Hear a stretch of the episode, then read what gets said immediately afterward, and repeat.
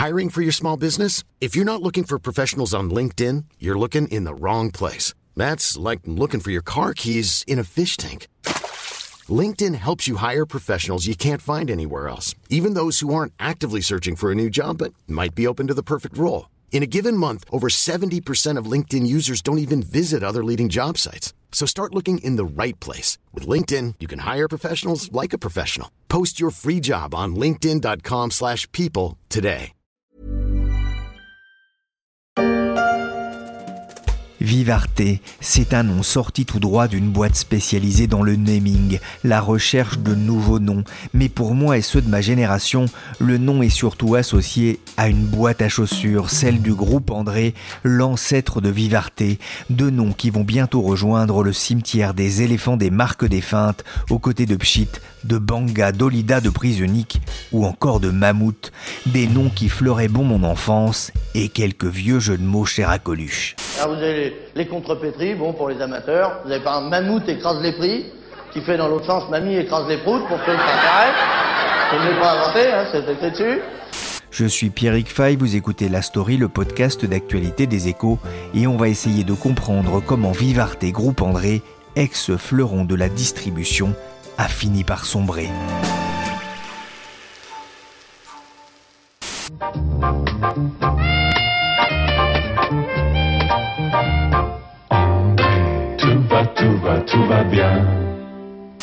Malheureusement, cette publicité de 1985 pour des sandales n'est plus du tout d'actualité. Tout ne va pas bien pour le groupe André, rebaptisé Vivarte en 2001. On peut même dire que rien ne va plus. Il y a quelques jours, le distributeur a annoncé la cession des magasins Minelli à un groupe d'entrepreneurs. C'était sa dernière enseigne en magasin Quelques semaines plus tôt, son dirigeant Patrick Puy avait déjà cédé la marque de prêt-à-porter Carole et ses 470 boutiques au groupe breton Beaumanoir à la fin 2021. Vivarte aura cessé d'exister. Comment en est-on arrivé là? Pourquoi ce groupe fondé en 1896, il y a 125 ans à Nancy, a-t-il été contraint de vendre les fleurons de sa marque les uns après les autres? Il serait tentant d'accuser Internet et la concurrence d'Amazon, mais on va le voir avec Philippe Bertrand, c'est bien plus compliqué que cela. Bonjour Philippe Bertrand. Bonjour Pierrick. Ravi de vous retrouver au micro de la story. Vous êtes le spécialiste de la distribution aux échos. Vivarte appartient désormais à l'histoire du commerce, c'est ce que vous écriviez il y a quelques jours dans le journal.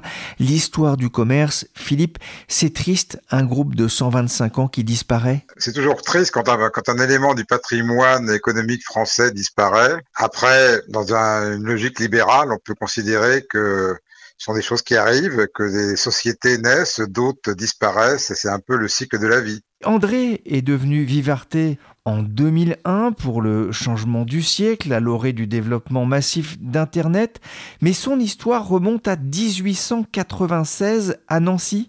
Oui, tout à fait. Alors, si on marque la fin aujourd'hui de Vivarte, euh, qui s'appelait auparavant le groupe André, c'est parce que les dirigeants et les actionnaires ont annoncé la vente de Minelli, qui est la dernière enseigne qui appartenait à ce groupe.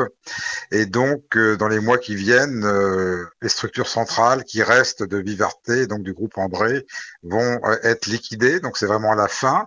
C'est la fin d'une histoire qui remonte effectivement à 1896 à Nancy, où un monsieur qui s'appelait Albert Lévy a racheté une, manufacture de chaussures, fabriquait des chaussures, et après il s'est associé avec un homonyme, qui s'appelait Jérôme Lévy, et ils ont décidé de les vendre dans des magasins avec un concept qui a tout de suite été le concept que l'on connaît aujourd'hui de l'enseigne André. C'est un concept euh, de chaussures euh, généralistes. Il y en a pour tous les goûts, pour tous les usages, hommes, femmes, enfants, euh, villes, euh, un petit peu plus décontractés, etc. Et surtout avec, des prix relativement bas. C'est quand même un concept de produit accessible à tous. Et c'est ce qui a fait la popularité de l'enseigne André. Pourquoi ce nom André d'ailleurs, hein, qui n'était pas le prénom du fondateur Tout à fait. Comme souvent, euh, c'est une question euh, de pur hasard. En fait, les deux, les associés, donc euh, Jérôme et Albert Lévy, ils sont venus de Nancy à Paris, donc quand même la capitale, pour ouvrir des magasins de chaussures. Ils ont appelé leur magasin Mathieu. Voyez, donc ça aurait pu s'appeler le groupe Mathieu. Et puis ils, se sont développés, ça a bien marché. Et à un moment, ils ont racheté deux magasins qui existaient déjà, qui s'appelaient André, dont l'un se trouvait euh, boulevard Barbès, euh, au cœur de Paris. Et ils ont décidé de tout basculer sous le nom d'André. Donc voilà, s'ils avaient racheté euh, des magasins qui s'appelaient Antoine ou Pierrick, ils auraient appelé leur groupe Pierrick. Groupe Antoine, ça sonne pas mal, sauf pour un groupe de coiffeurs, bien sûr. Ma mère m'a dit Antoine, fais-toi couper les cheveux. Je lui ai dit ma mère, dans pas tant si tu veux. Je ne les garde pas pour me faire remarquer, ni parce que je trouve ça beau, mais parce que ça me plaît. Les élucubrations d'Antoine sortent en 1966. À cette époque, André a déjà 76 ans, un âge que beaucoup d'entreprises n'atteignent pas. Très vite, le groupe va grandir au point qu'avant-guerre, il possède déjà plus de 130 points de vente.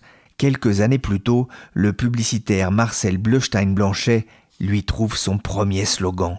Le chausseur sachant chausser. Le chasseur sachant chausser. dire le chausseur. Le chausseur sachant chausser. Le chausseur sachant chausser. Le chausseur sachant chausser. Le chausseur sachant chausser. Allez, je me lance. André, le chausseur sachant chausser.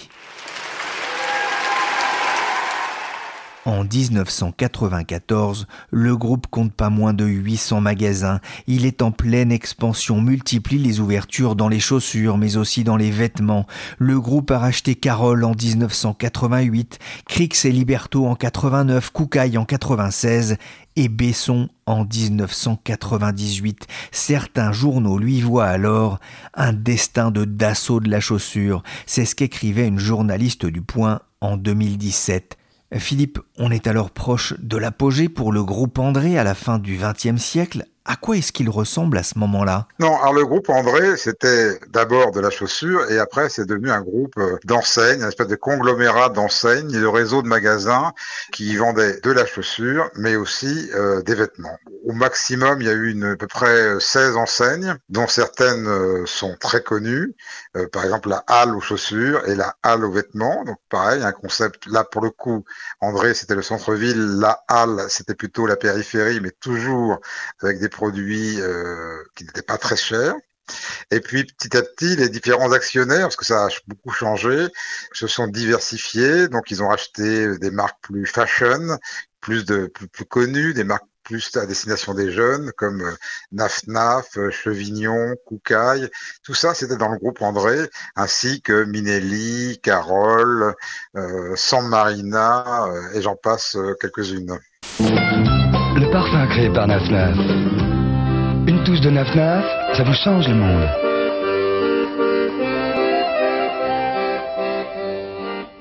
Les chaussures André, Koukaï, Chevignon, Naf et son grand méchant look, des marques qui ont imprégné toute une génération avec cette publicité de 92 avec la magnifique Monica Bellucci. Et je ne vous parle pas de Patogas, des chaussures qui ont habillé mes pieds de jeune garçon jusqu'à l'adolescence, et je dois même en avoir encore une paire dans mes placards. Vous me trouvez une drôle d'allure Ah, c'est la barbe Non Ah, c'est les chaussures alors Mais les chaussures, qu'est-ce que c'est c'est deux trous pour mettre les pieds dedans. Je vais quand même pas dépenser une fortune pour acheter deux trous. Moi, je suis bien là-dedans. Ça coûte 35 francs. Philippe, on a vu qu'à la fin du XXe siècle, les temps deviennent plus durs pour le chausseur. En 1999, il a annoncé de lourdes pertes supérieures à 30 millions d'euros en raison d'importantes provisions pour restructuration. La décision est prise de devenir Vivarté. Il mettra 20 ans à péricliter. Je vous pose la question de façon un peu abrupte, mais qu'est-ce qui a tué le groupe André? Alors, de mon point de vue, il y a deux, deux éléments qui ont tué le groupe André. D'abord, c'est le LBO, c'est le rachat par des fonds d'investissement qui eux-mêmes ont financé ce rachat en endettant l'entreprise qui rachetait. Et le problème du groupe André, qui est devenu Viverté par la suite, c'est qu'ils ont subi trois LBO. Et trois fois, ils ont été vendus et rachetés, et trois fois, le repreneur a financé son acquisition en endettant le groupe. Et au final, le groupe s'est retrouvé avec une dette de plusieurs milliards d'euros qui est devenue euh, impossible à rembourser avec la marge et les résultats qu'il dégageait. La deuxième explication, c'est une explication plus, euh, plus, plus marché, c'est que le, le, marché de la chaussure et des, des vêtements, du textile, a baissé, il faut le dire, de à peu près 25% en 10 ans. Les placards étaient pleins, euh, avec l'apparition d'enseignes de la fast fashion comme euh, Zara ou H&M. Les vêtements sont devenus très bon marché, mais les gens en acheté beaucoup, ils en ont peut-être eu trop, ils ont, ils ont fini par moins en acheter. Donc le marché a baissé. Parallèlement, le e-commerce, la vente en ligne de textiles s'est développée. Donc au final, les magasins qui vendaient des équipements de la personne, soit des chaussures, soit des vêtements, ont vu carrément la, part du gâteau sur lequel ils étaient. Enfin, le gâteau s'est rétréci, il a perdu quasiment un tiers de sa taille. Et donc, euh, toutes les enseignes du groupe André ont fait des moins bonnes affaires, les résultats ont été moins élevés, et comme la dette était très haute, eh ben les, les résultats n'ont plus permis de rembourser la dette, tout simplement. Oui, on parlait à un moment d'une dette de, 3 milliards hein, d'euros pour ce groupe, ce qui était très important. En 4 ans, les cessions d'actifs vont, vont s'accélérer. Vendre pour se désendetter, c'était devenu un, cercle vicieux? Alors, le groupe André, c'était un groupe, euh, on l'a dit, historique, qui a connu aussi au moment de un peu de son apogée, avant de s'appeler Viverté, il était dirigé par Jean-Louis Descours, qui était un homme d'affaires français assez connu à l'époque. C'était euh, un homme d'affaires qui était déjà assez âgé, mais qui avait un, peu du renom du charisme. Et, et ensuite, c'est ensuite que ça a été vendu à, des fonds d'investissement. Le problème, est-ce qu'il fallait vendre des enseignes pour se rembourser? Le, problème, c'est tout simplement, c'est un problème très simple. À partir du moment où vous pouvez plus rembourser votre dette, les, les créanciers, ceux qui vous ont prêté de l'argent, bon, là, ils commencent à être dans, la difficulté.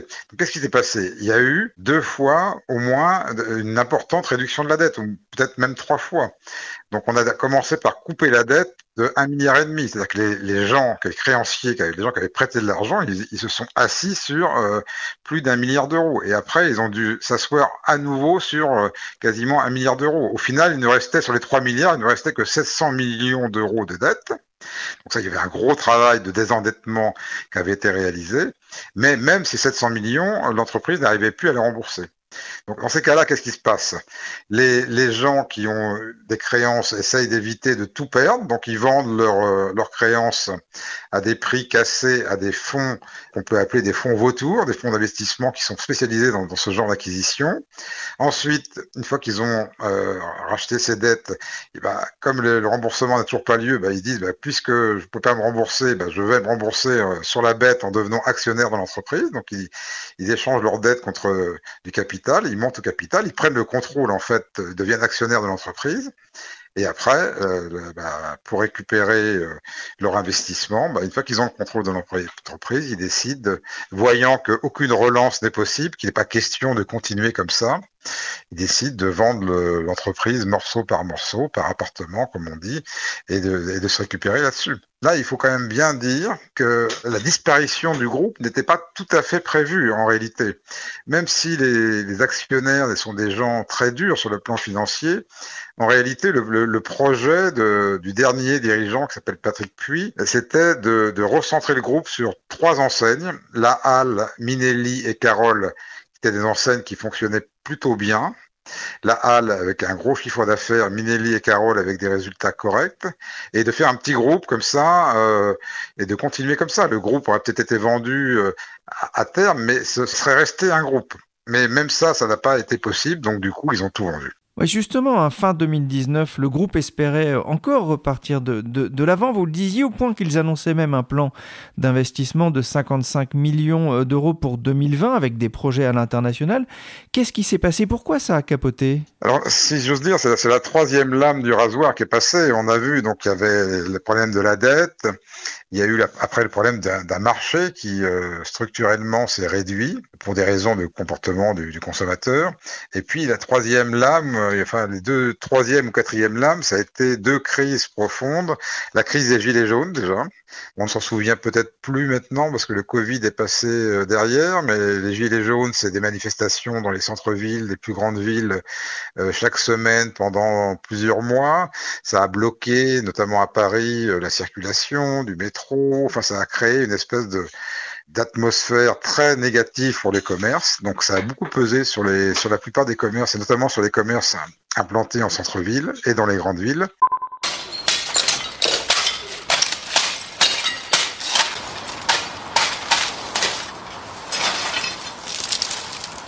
C'est lamentable. c'est invraisemblable. Je viens de descendre les Champs-Élysées, là, c'est un carnage. Je crois que ceux, ceux qui ont fait ça n'ont jamais travaillé de leur vie.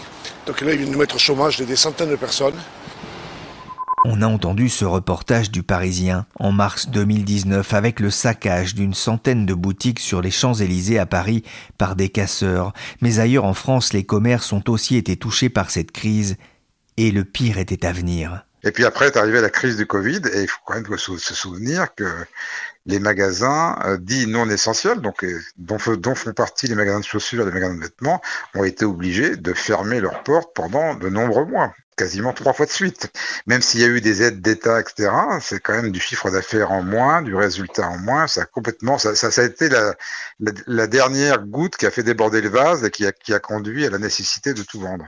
Vous avez parlé hein, du, poids de cette dette devenue insupportable, euh, également euh, de, la consommation des ménages hein, qui, a, changé aussi avec une forte baisse du marché de l'équipement de la personne, des vêtements, euh, des chaussures. on a l'impression aussi que le groupe a été emporté par la concurrence d'Internet. Il n'a pas pu s'adapter, il n'a pas su s'adapter? Alors non, c'est un groupe qui était très en retard sur Internet pour plusieurs raisons, parce que je pense que là aussi on, s'est lié au, rachat au, LBO, au rachat par des fonds et qui se financent par la dette. La, logique d'un fonds quand il rachète une entreprise, c'est de le revendre, de le revendre peut-être à un autre fonds, à un autre propriétaire, et là de faire une, une plus-value importante. Donc souvent, ce qui se passe, c'est que quand il s'agit de, chaînes de distribution, de magasins, on assiste à une expansion un peu effrénée parce que si cette expansion ne donne pas de résultat, elle dope au moins le chiffre d'affaires, ça, ça, donne une impression d'un groupe plus important et qui va se vendre mieux. Et c'est ce qui s'est passé avec Vivarté, qui a été dirigé à un moment par Georges Plassa, qui était plus connu un peu plus tard en, prenant la, la, direction de Carrefour. Et il a racheté plein d'enseignes, il a racheté Chevignon, Naf Kouka, il a ouvert des magasins, etc. Et donc tout l'investissement était dans l'expansion des magasins, mais il n'y a eu quasiment aucun investissement euh, dans le développement Internet, ce qui fait que lorsque les consommateurs ont pris l'habitude d'acheter en ligne, eh ben, ils ne pouvaient pas acheter euh, dans les magasins en vrai ou les magasins de la galaxie Vivarté. c'est intervenu aussi à un moment où, le groupe changeait assez souvent de, de dirigeants. Vous parliez d'une valse, même des dirigeants ces dernières années, à un moment qui était quand même critique face à la concurrence. Oui, alors la base des dirigeants était liée au fait que chaque dirigeant a essayé de restructurer, d'abaisser un peu la dette, de vendre des petits morceaux, puis de garder un, cœur au sein du groupe. Mais à chaque fois, ça a échoué. Donc, les actionnaires, ben, à chaque fois, ont changé de dirigeant. Il faut bien dire que les deux, trois derniers dirigeants, c'était plus des managers de transition, comme on dit, des gens qui sont là pour gérer la crise, que des, managers qui étaient là pour développer l'entreprise sur un long terme.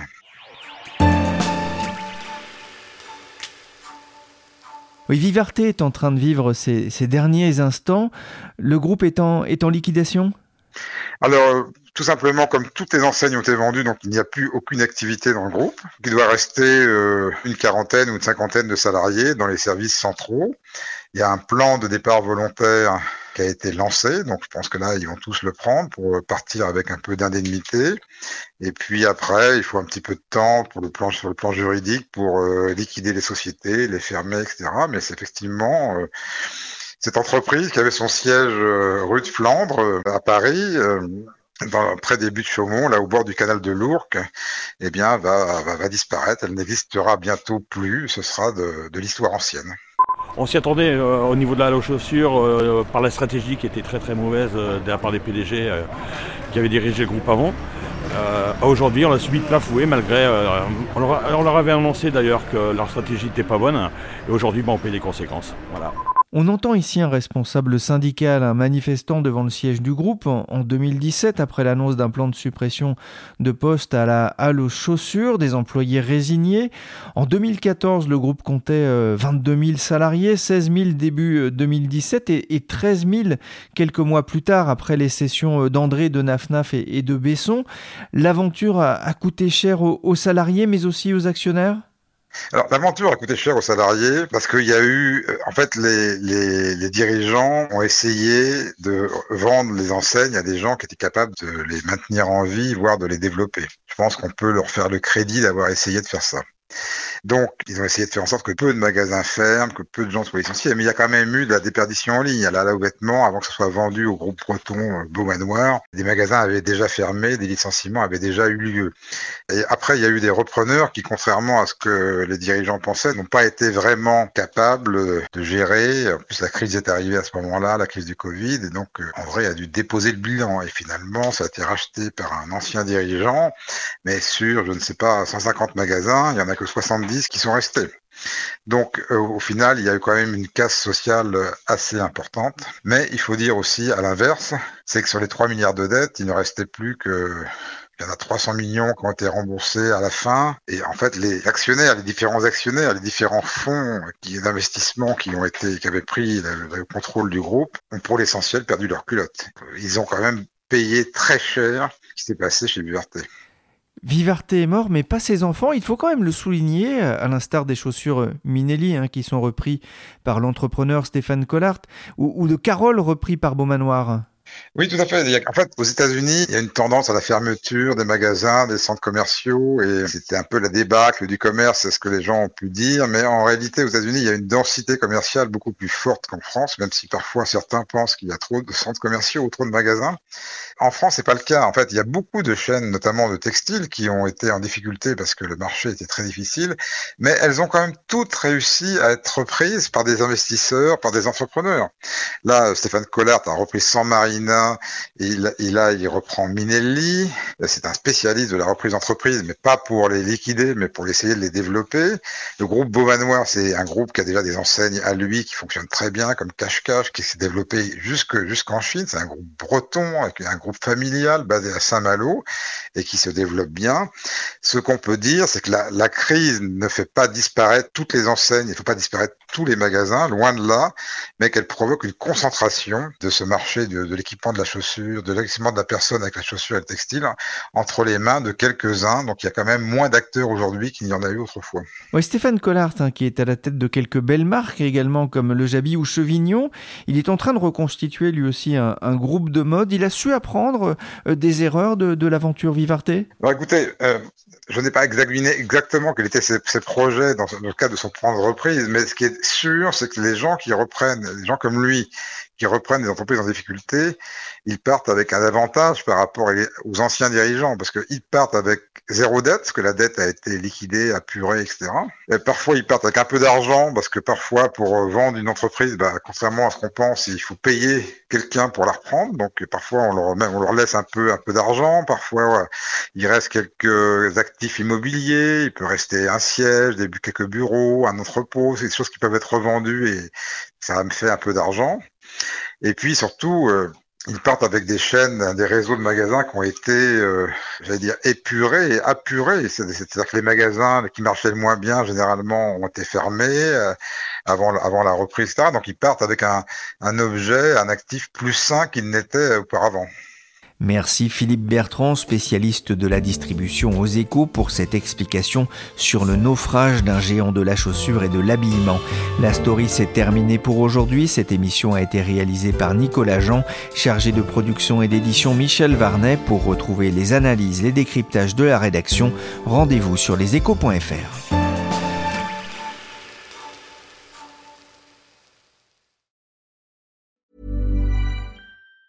Planning for your next trip? Elevate your travel style with Quince. Quince has all the jet setting essentials you'll want for your next getaway, like European linen, premium luggage options, buttery soft Italian leather bags, and so much more. And it's all priced at 50 to 80% less than similar brands. Plus, Quince only works with factories that use safe and ethical manufacturing practices. Pack your bags with high-quality essentials you'll be wearing for vacations to come with Quince. Go to quince.com slash trip for free shipping and 365-day returns.